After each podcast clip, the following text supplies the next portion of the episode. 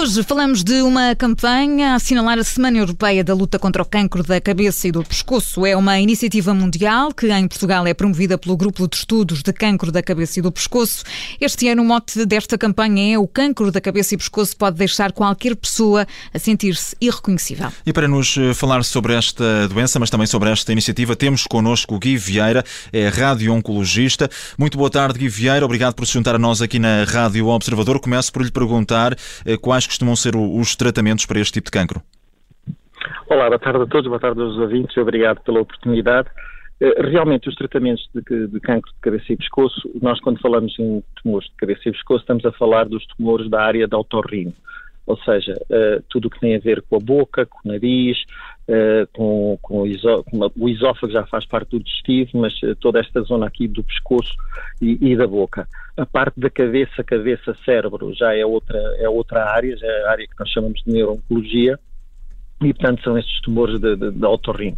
Em termos de tratamentos, essencialmente, quando a doença é detectada numa forma, numa fase inicial, normalmente é a cirurgia que é o tratamento da eleição.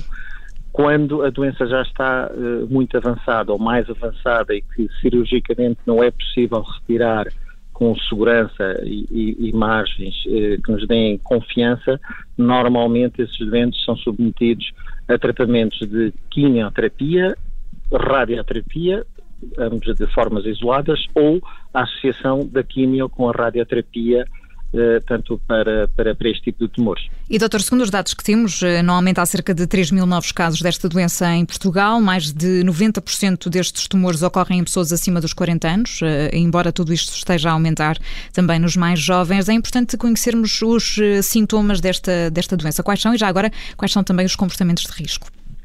Ora bem, uh, em relação aos sintomas, uh, pronto, tem tudo a ver com, uh, com, os órgãos que estão na nossa boca e que estão no nosso pescoço. Ou seja, normalmente quando há alteração do tom de voz, a rouquidão, por exemplo, está muito associada aos tumores da laringe, tanto aos tumores portanto, onde estão as nossas cordas vocais, enquanto que massas, lesões que não passam da boca da mucosa da boca, eh, enfim, eh, num estadio mais avançado, dificuldades eh, depois até em respirar ou deglutir, podem estar associados, a este tipo de tumores. São, são sintomas que, que, que, nós nos conseguimos aperceber, enfim, se estivermos atentos ao nosso, ao nosso corpo. Uh, e, e, aquilo que o nosso corpo nos diz, de qualquer forma, muitas vezes são negligenciados, ou seja, as pessoas não, não dão a devida importância e, e, e, infelizmente quando recorrem aos, aos, médicos já vão com um estadio da, da, doença um pouco mais avançada do que era do, do, do que era do que nós gostaríamos. Uh, em relação, uh, portanto, eram os sinais e sintomas que me perguntou e, e os comportamentos uh, de risco também. Os comportamentos de risco. Estes tumores estavam muito associados ao comportamento de risco ao consumo do álcool e do tabaco. Uh, ou seja, até há 15 anos atrás, mais coisa menos coisa, eram muito associados portanto, ao consumo destes dois, portanto, destes dois elementos. O que sucede é que com o aparecimento do, do papilomavírus, portanto do HPV, eh, que é muito falado nos, no, portanto, nos tumores de colo do útero, eh, na, na, tal da vacinação que, que, passou a fazer parte do nosso sistema de vacinação eh, nas, nas, raparigas, portanto por causa da prevenção do carcinoma de colo do útero, nos tumores de cabeça e pescoço também existe uma evidência da prevalência do HPV com o surgimento de novo de, de, de, de, casos com um novo tipo de doente, ou seja, já são doentes que não têm portanto, estes hábitos alcoólicos e, e tabágicos marcados, mas têm a presença do HPV. E, portanto, um, em termos de comportamento de risco, se formos a falar eh, do que era comum, falaríamos essencialmente do tabaco e no álcool, uh, nos dias de hoje, portanto, a higiene oral e toda esta prevenção relativa portanto, ao HPV é uma coisa que temos de ter em consideração. Mas agora deixa-me perguntar-lhe uma coisa, já que tem falado dessa questão da, da prevenção. Uh, nesta área, o que é que é preciso uh, fazer para, para melhor prevenir? Uh, porque é que a informação não está muitas vezes a chegar a, às pessoas que deixam depois arrastar também esta doença?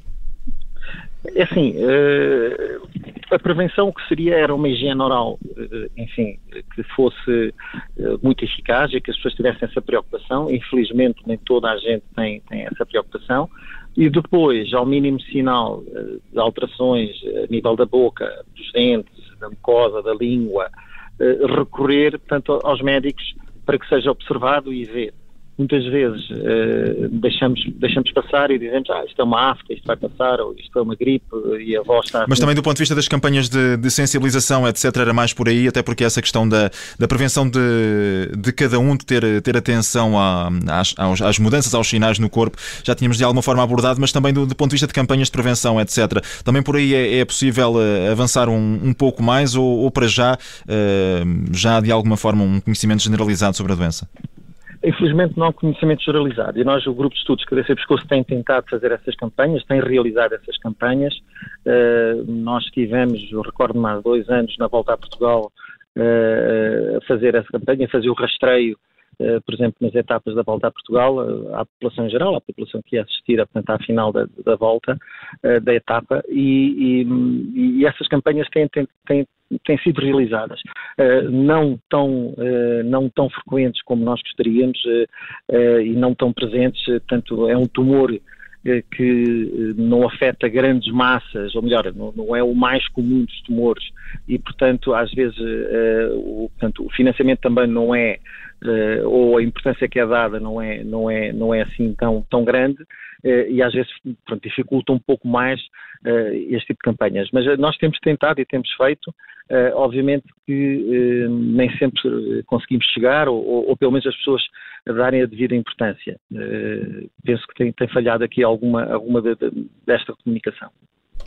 Fica então esse, esse aviso e, eh, enfim, falamos sobre este tema aqui, também dá uma ajuda, esteja atento aos sinais. Esteve connosco o Dr. Eh, Gui Vieira, a quem agradeço, é radio-oncologista, assinala-se esta semana a Semana Europeia de Luta contra o Cancro da Cabeça e Pescoço.